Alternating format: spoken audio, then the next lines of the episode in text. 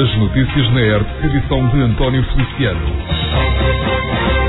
Tragédia em Torres Novas. Um casal, ambos com idade aproximada aos 60 anos, foi encontrado sem vida dentro da própria casa, imóvel situado na localidade de Pedrógão. O alerta foi dado por familiares pelas 7h40 desta quarta-feira. A mulher e o homem já não tinham sinais vitais à chegada das forças de socorro, precisamente os bombeiros voluntários torrejanos. Refira-se que a Guarda Nacional Republicana assumiu a fase inicial desta ocorrência, mas a Polícia Judiciária foi desde logo mobilizada para o local local. Ao tudo indica, terá sido encontrada uma arma de fogo na habitação. As autoridades têm estado a recolher possíveis indícios que possam explicar esta situação. Tenha atenção, a circulação rodoviária está condicionada na A1, precisamente entre Torres Novas e Leiria. Assim irá continuar até esta sexta-feira, devido à realização de trabalhos de manutenção, confirmou a concessionária Brisa. Refira-se que os transtornos fazem sentir-se nos dois sentidos. Há sinalização nos locais afetados, mas recomenda-se desta forma uma circulação prudente entre os quilómetros 98 e 128 da A1. Rádio a primeira a informar. Um homem de 50 anos foi detido pela Guarda Nacional Republicana suspeito da prática de furtos em estabelecimentos na localidade de Miradaire, Conselho de Porto de Mós, distrito de Leiria. Na sequência do registro de várias ocorrências, os militares da GNR levaram a cabo uma investigação que decorreu durante cerca de três meses e que permitiu apurar que o indivíduo, através do arrombamento de portas e janelas, conseguia aceder aos estabelecimentos de onde furtava numerário e objetos. Foi realizada uma busca à residência do suspeito tendo sido apreendidos vários objetos e vestuário que o relacionam com os furtos realizados. A ação culminou com a detenção do homem com antecedentes criminais por ilícitos da mesma natureza. Rádio Air. Informação. As obras de requalificação da Escola Gualdim Pais, em Tomar, ainda não começaram, mas já estão envoltas em polémica. Depois de ter votado contra a aprovação da realização do concurso público para a empreitada, o PSD assumiu novamente posição contrária perante a recente análise da lista de erros e omissões, sendo que o vereador Tiago Carrão classificou mesmo este processo como uma quase vergonha, recordando que os técnicos municipais já tinham deixado alerta perante o facto de as coisas estarem a correr demasiado depressa se já é assim nesta fase, advertiu o eleito do PSD, como será no decurso da obra. Mas isto é quase uma vergonha o que se passa aqui neste, neste ponto, porque uh, foi lançado o concurso público. Uh, na altura com uh, a informação dos técnicos do, do, município a darem nota que as coisas estavam a decorrer depressa demais e que era importante, ou teria sido importante, fazer uma revisão aos projetos. E agora são os próprios concorrentes que fizeram não só vários pedidos de esclarecimentos, como alertaram para um conjunto de erros e omissões veja-se, traz um novo mapa, eh, leva um novo mapa de quantidade e à substituição dos projetos de arquitetura e esgotos pluviais. Nós ainda estamos na fase de esclarecimentos do concurso. Quando chegar à obra, o que é que isto vai ser? Isto, para a obra da dimensão que é, os vários milhões de euros que são, eh, numa fase ainda de candidatura, nem sei como é que podemos descrever isto. Isto é, é, fará o que é que será quando a obra começar, as rapagens que vão ser no orçamento, os trabalhos complementares, a obra atrasar-se, isto não nos parece de todo razoável uh, e obviamente que deveria ter seguido aquilo que era a recomendação dos técnicos do município e feito uma revisão do projeto como deve ser para evitar este tipo de coisas. Hugo Cristóvão, presidente da Câmara de Tomar, falou num processo marcado pela normalidade, desde logo porque os concorrentes podem esclarecer todas as dúvidas. O autarca alertou para a necessidade de este dossiê andar depressa, sob pena de se perder a candidatura e respectivo apoio financeiro chavões, o, o, como é que é, a revisão do projeto. Uh, a revisão do projeto, já lhe tentei explicar, não detectaria a maioria destas coisas. A revisão do projeto olha para o projeto e vê se o projeto cumpre as regras, cumpre, enfim. O que está a acontecer é perfeitamente normal. É para isso que existe, precisamente, uh, uh, o, o, período de, em, em, que os concorrentes, portanto, podem fazer esclarecimento de dúvidas. Também é verdade também é verdade, e creio que na altura foi referido, que este, este projeto teve que andar depressa, porque o que era errado era perder uma candidatura, isso é, isso é que acho que era errado, e, e o projeto não, não existia, teve que ser feito. Um, e, portanto, os técnicos, obviamente que fazem as suas apreciações técnicas, e, mas nós, os políticos, temos que tomar decisões políticas. Não havia tempo para perder. É, é, é óbvio que, eu concordo consigo, nesta dimensão, apesar de tudo, apesar de não resolver a maior parte das questões que depois podem surgir em obra, porque uh, normalmente as que, surgem, as que surgem em obra não têm que ver com o projeto em si, têm a ver, por exemplo, olha, o caso de 100 soltos, teve muito, teve muito a ver com a questão de, de, do terreno, do que estava no subsolo. Isso não é detectado numa revisão de projeto. Um, mas pronto, concordo que nesta dimensão o, o ideal era termos tido tempo para fazer uma revisão de projeto. Mas não havia tempo. E, portanto, teve que haver uma opção política. Ou se candidatava ou não se candidatava. Independentemente de, de, de tudo, naturalmente, ser sempre criticável. Hugo Cristóvão, presidente da Câmara de Tomar, recorde-se que a reabilitação da escola Gualdim Pais significa um investimento na ordem dos 4 milhões e 300 mil euros. Manuel Valamatos, presidente da Comunidade Intermunicipal do Médio Tejo e também da Câmara de Abrantes, reforçou que a criação de habitação a custos acessíveis tem uma importância estratégica para o futuro da região e para o seu crescimento demográfico. Recorde-se que a CINT assinou com o Instituto de Habitação e Reabilitação Urbana um protocolo que visa a construção, reabilitação de 1.100 novos fogos, um investimento a rondar os 140 milhões de euros. Para já, segundo a autarca, estão já formalizadas cerca de 4 400 habitações, o que equivale a perto de 60 milhões. E a meta passa por tornar esta oferta em realidade até final de 2026. O empenho das autarquias locais, quando se faz 50 anos do 25 de Abril, num, num Portugal democrático, onde se pretende igualdade, onde se pretende que as pessoas tenham qualidade de vida e obviamente tivemos aqui a assumir parte de um compromisso que começou em 23 de julho em Tomar, quando assinámos um, um compromisso com o Iru para o Médio Tejo da construção de novas, no âmbito quer da, da reabilitação, quer da construção nova de 1.100 novos apartamentos T1, T2 e T3, com estas tipologias, num valor de cerca de 140 milhões de euros. Foi isso que em 23 de julho, em Tomar, eh, nos comprometemos com o Iru, depois, posteriormente, em setembro, uh, em Alcanena, aprovámos cerca de 266 habitações, cerca de 36 milhões de euros, e hoje estamos aqui, digamos, a, a assinar um compromisso de mais 150 T1s, T2 e T3, na ordem dos, dos 24 milhões de euros. Isto prefaz, eh, nesta altura, uh, eh, 39% daquilo que eram os nossos objetivos a 28 de, de julho, uh, prefaz cerca de 370 apartamentos e cerca de 56 milhões de euros de investimento. E, é em execução. Em execução. Digamos que em fase de, de, de, condições para assinar com o IRU este compromisso, para pormos em marcha, digamos, a construção propriamente dita e criar condições para avançarmos com os, com os processos de adjudicação das nossas obras para que uh, rapidamente, porque temos este compromisso todos de que Uh, temos um, um, digamos, um tempo limitado até o final de 2026 para que uh, concretizemos este nosso grande objetivo traçado a 28 de julho em tomar na construção de 1.100 novas habitações, 140 milhões de euros de investimento para o Médio Tejo. Médio Tejo avança na meta de criar 1.100 novas habitações, investimento será de 140 milhões e aponta até final de 2026 para que o cenário seja realidade. Rádio Web a primeira a informar. Um homem de 38 anos foi detido pela Guarda Nacional Republicana na localidade de Valado dos Frades, Conselho de Nazaré, distrito de Leiria. Na sequência de uma denúncia, os militares da GNR deslocaram-se rapidamente para o local onde presenciaram o agressor a proferir ameaças à vítima, sua companheira de 30 anos. No seguimento da ação, foi ainda possível constatar que a mulher apresentava ferimentos, pelo que o suspeito foi detido em flagrante. O agora arguído foi presente no Tribunal Judicial de Leiria, onde lhe foram decretadas as medidas de coação de proibição de contactar por qualquer meio a vítima e de frequentar locais onde possa estar a mulher, com obrigação de afastamento de 500 metros. Rádio. Informação Arranca já nesta quinta-feira, 15 de fevereiro, mais uma edição, a quinta do Tomar à Prova, evento gastronómico que une diversos estabelecimentos de restauração na Bantinos, com perto de três dezenas de petiscos e tapas à disposição dos clientes.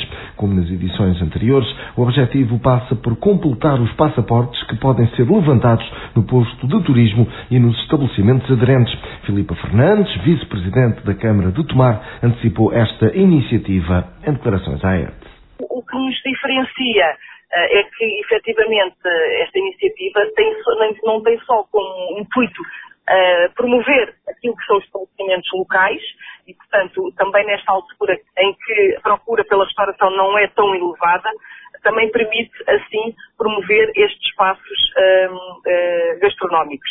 E também, ao mesmo tempo que promovemos estes espaços gastronómicos, promovemos também aquilo que é os melhores néctares locais, que é o nosso vinho sumarense produzido aqui no nosso território.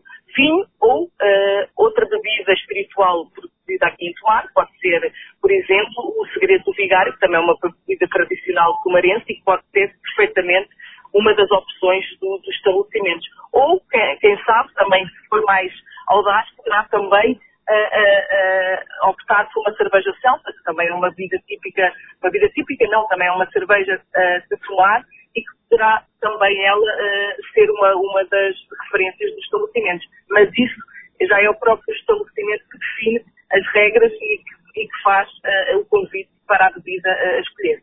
Este ano há uma novidade. Quem completar o passaporte com os carinhos de todos os espaços participantes terá direito a prémios para também incentivar a, a, a rotação, digamos, pelos 12 espaços, o município este ano lançou um desafio que é uh, para os cinco primeiros cidadãos que conseguirem, para as cinco primeiras pessoas conseguirem completar o passaporte, iremos oferecer uma garrafa uh, uh, no posto de turismo.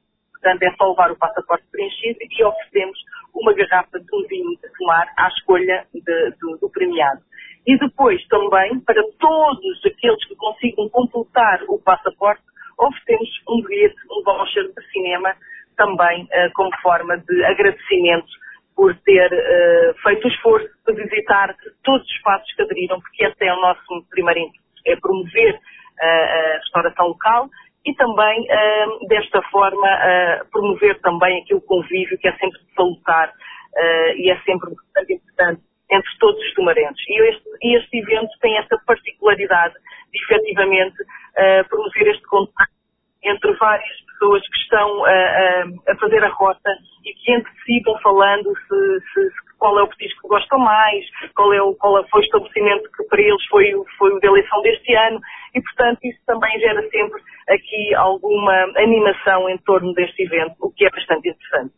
Tomar à prova a iniciativa gastronómica arranca nesta quinta-feira.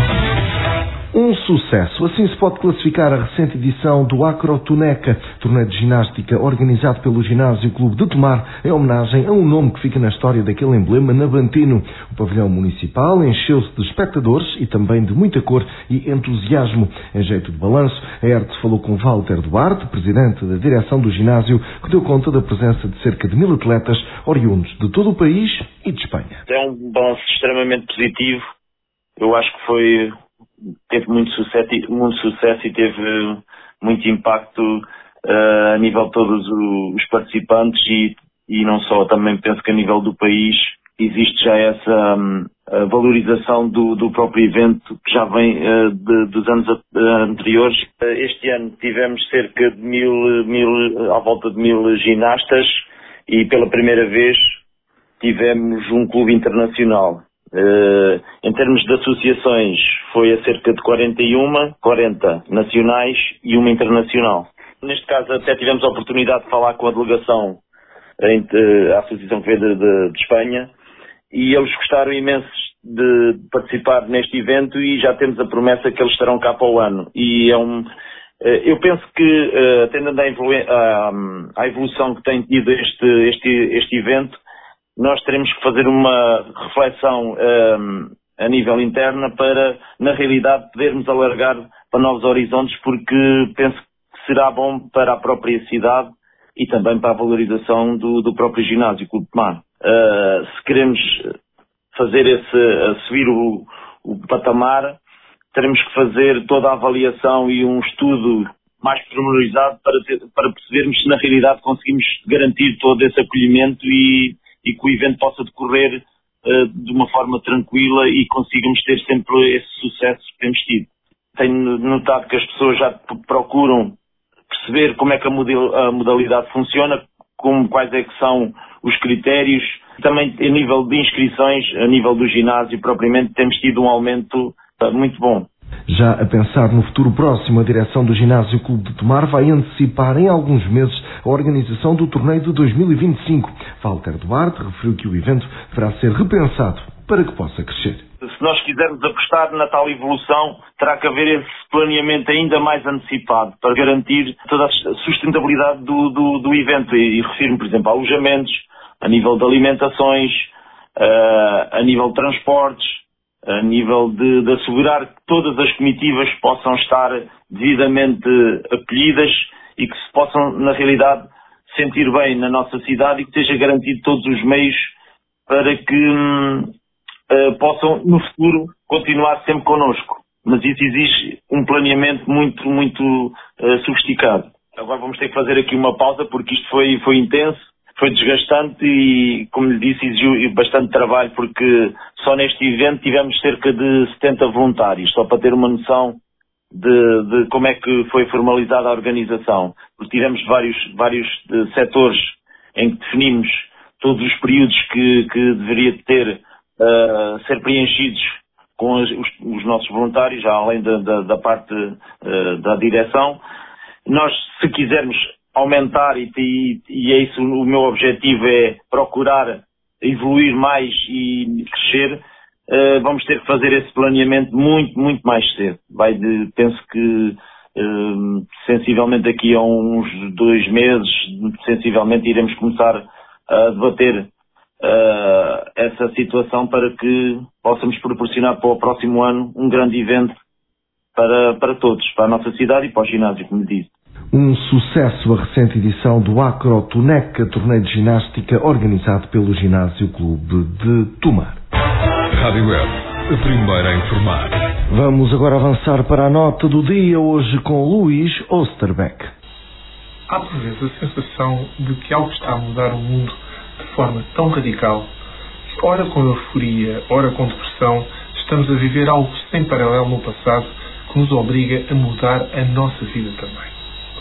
Todos temos essa sensação estranha algumas vezes na vida, sobretudo na adolescência, mas há momentos na história em que uma grande parte da sociedade fica com esta sensação, seja às portas de uma revolução, seja quando crê que está a chegar o fim do mundo, por exemplo. E estamos a viver dias assim. Quando vemos os jornais televisivos ou quando escutamos a rádio, percebemos que há uma tensão no ar. Tudo parece estar a correr mal, da inflação à desigualdade, dos radicalismos às guerras. São dias em que a maioria procura encontrar a causa das dificuldades, ou seja, aquela coisa aparentemente recente e única que pode explicar as maleitas que nos atingiram de surpresa. E se não há hoje acordo sobre a causa, o aquecimento global para uns, a proteção para a zona de conforto e a preguiça segundo outros, ou ainda os imigrantes, se não há acordo nas causas, dizia, há convergência numa coisa. Todos acham que deve haver uma causa principal e recente, porque senão nada disto estaria a acontecer. O que é comum aos tempos assim, feitos de uma mistura de medo, ignorância e arrogância, é o entusiasmo com que, como diria Mário Soares, se colocam todos os ovos no mesmo cesto, seja esse cesto o que for. O que é comum a tempos assim é também o horror perante quem pensa ou age de forma diferente. Um horror onde não tem lugar a confiança, a utopia e a solidariedade, que é como quem diz, numa versão mais antiga, a fé, a esperança e a caridade.